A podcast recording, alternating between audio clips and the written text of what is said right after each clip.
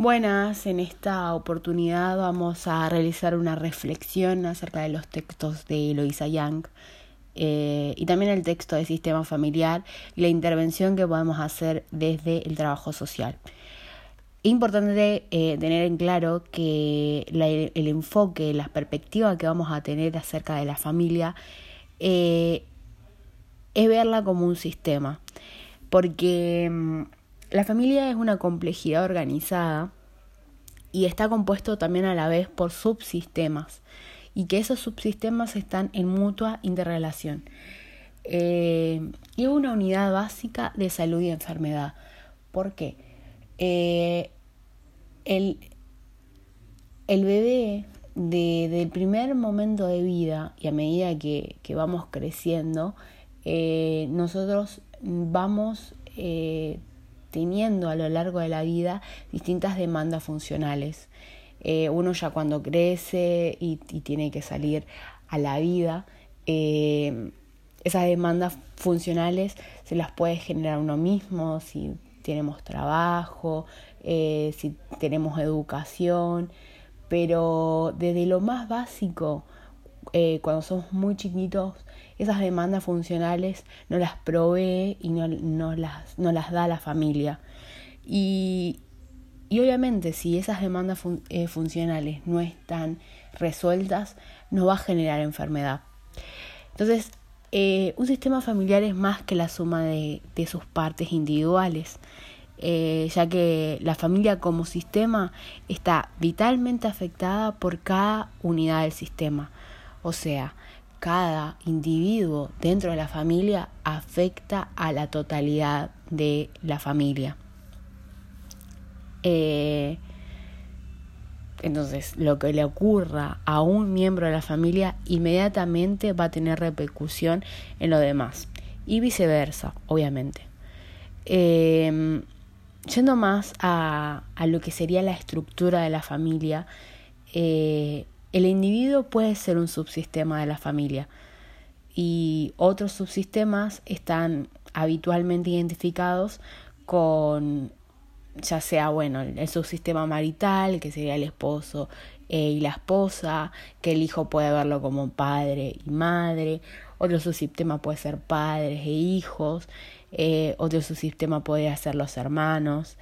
Eh, eso no es algo fijo y tampoco em, es algo que se prolongue en el tiempo. ¿Por qué?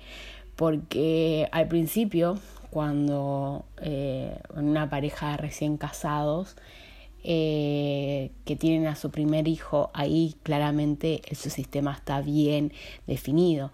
Es un sistema de padre, madre, eh, o esposos, pareja, y es su sistema de mm, madre, hijo, por ejemplo. Pero una medida que vamos creciendo, eh, los sistemas se van cambiando y se van corriendo las eh, relaciones y las, eh, los agrupamientos dentro de la familia. Eh, por ejemplo, pongamos que hay un conflicto en el hogar y un hijo sale en defensa de la madre en contra del padre, ahí perdemos el subsistema de esposos o el subsistema de padre y madre y nace el subsistema de hijo madre y dejando afuera digamos al resto de los de, de los roles dentro de la familia. Eh, entonces esto esto es un sistema que implica implica los límites de los miembros familiares individuales y también de los, los acoples, los subsistemas familiares que le generan mayor significación. Vamos a, a, tratar de comprender para también entender, digamos, eh, mejor esto que, que, estoy explicando. Eh, tratar de comprender cuáles son las disfunciones familiares.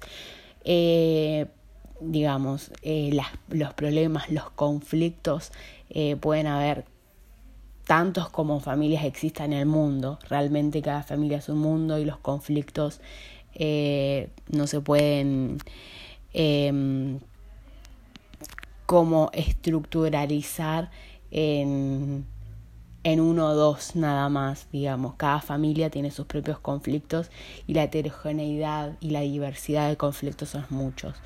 Pero sí se puede entender eh, las disfunciones eh, y generalmente son cuatro.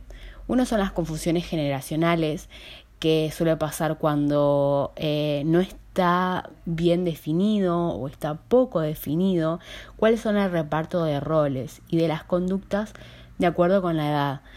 Suele pasar que un hijo toma responsabilidad de sus hermanos porque el padre está ausente, por ejemplo, o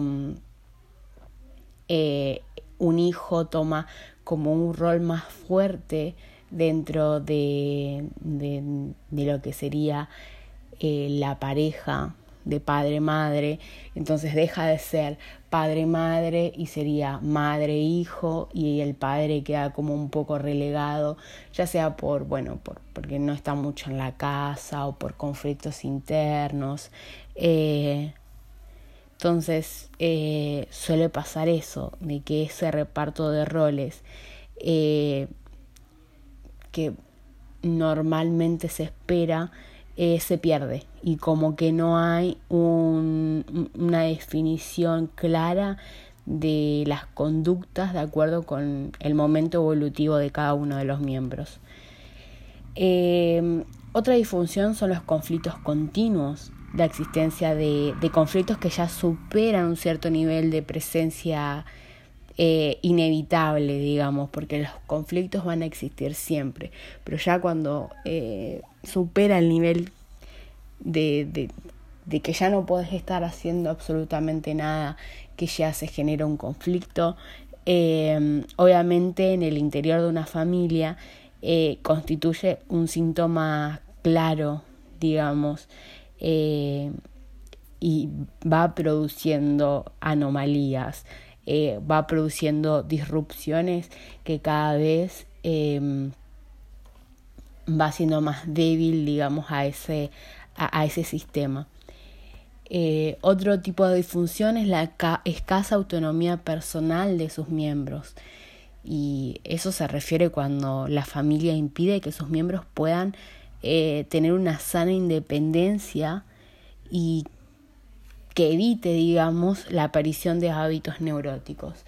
Eso suele pasar muchísimo entre pareja, cuando hay parejas, digamos, con muchos celos de, de entremedio eh, y, y, obviamente la, la, la persona celosa, eh, tal vez queriendo o tal vez no queriendo, va cortando libertad, pero no libertad en el sentido de hacer lo que quiera, sino independencia, la independencia normal y, y sana de cada uno de los miembros. Suele pasar también con los hijos, por ahí los, los hijos adolescentes, por ahí que son un poco más rebeldes y todo eso, y los padres empiezan a ser como un poco más persecutorios eh, con, esos, con esos hijos.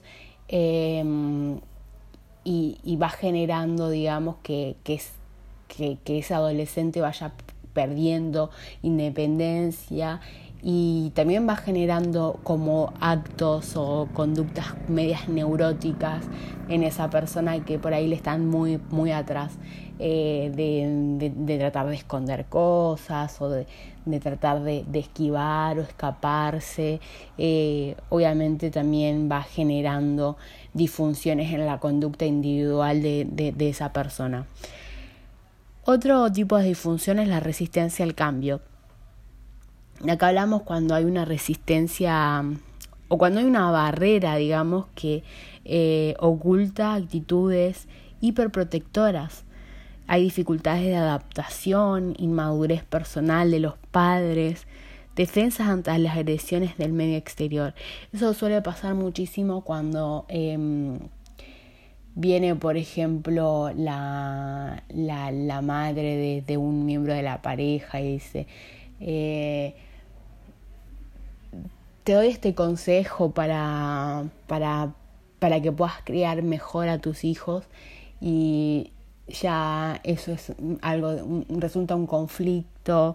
Eh, o, o por ahí también e, esas actitudes eh, ocultan hiperprotección de los padres, digamos, hacia sus hijos.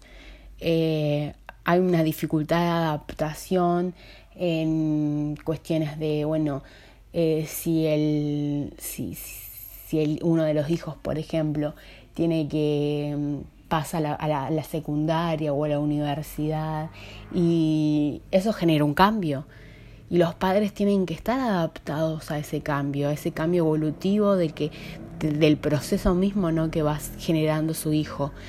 Eh, y obviamente eso, eh, si, si, si tenés una resistencia al cambio, va a producir mucho conflicto, mucho dolor y afecta también al sistema familiar. Entonces, eh, yendo más a una mirada desde el trabajo social, em, el trabajo social con las familias constituye uno de los niveles más fundamentales de intervención social, em, que coincide también con la intervención grupal, eh, ya por el simple hecho de que la familia es un grupo social, pero también se diferencia ¿no? del papel específico y relevante que juega eh, en la sociedad como institución prestadora de servicios sociales. Eh, porque, bueno, responde a las necesidades sociales, educacionales, de salud, de protección de sus miembros y al mismo tiempo también se establece como un puente natural de conexión del, de un individuo con el entorno social. Eh, en ese caso la familia se convierte como en el primer eslabón que absorbe todos los más diversos problemas de la sociedad en donde por primera vez se van a someter críticamente los mismos individuos desde, desde la más eh, profundidad de las relaciones íntimas de los miembros de su familia. Entonces se trata de una institución compleja que refleja la sociedad a través de sus modos de hacer, de sentir específicos de un grupo que está cohesionado por lazos consanguíneos, afectivos, culturales, eh, en cuyo contexto de personas al mismo tiempo eh, se protegen de la sociedad y también la constituyen. Esto quiere decir que la familia, desde la perspectiva sistémica, desde, un rol visto no como, como un sistema, es una complejidad organizada en lo que sería un olón de sistemas en mutua interrelación. Es decir, lo que ocurre es que lo que decíamos, ¿no? Lo que ocurre en un miembro inmediatamente va a repercutir en los demás. Eh, y esto también hace que, que se establezca como un equilibrio ecológico entre los sistemas de su, de su, de su entorno, eh, mediante también lo que es el intercambio simbiótico de energía, información, cultura, normas, afectividades, funciones. Eh, es un grupo natural pero también su curso al mismo tiempo elabora pautas de interacción a partir de, estructuras y patrones de conductas y sistemas de creencias propios.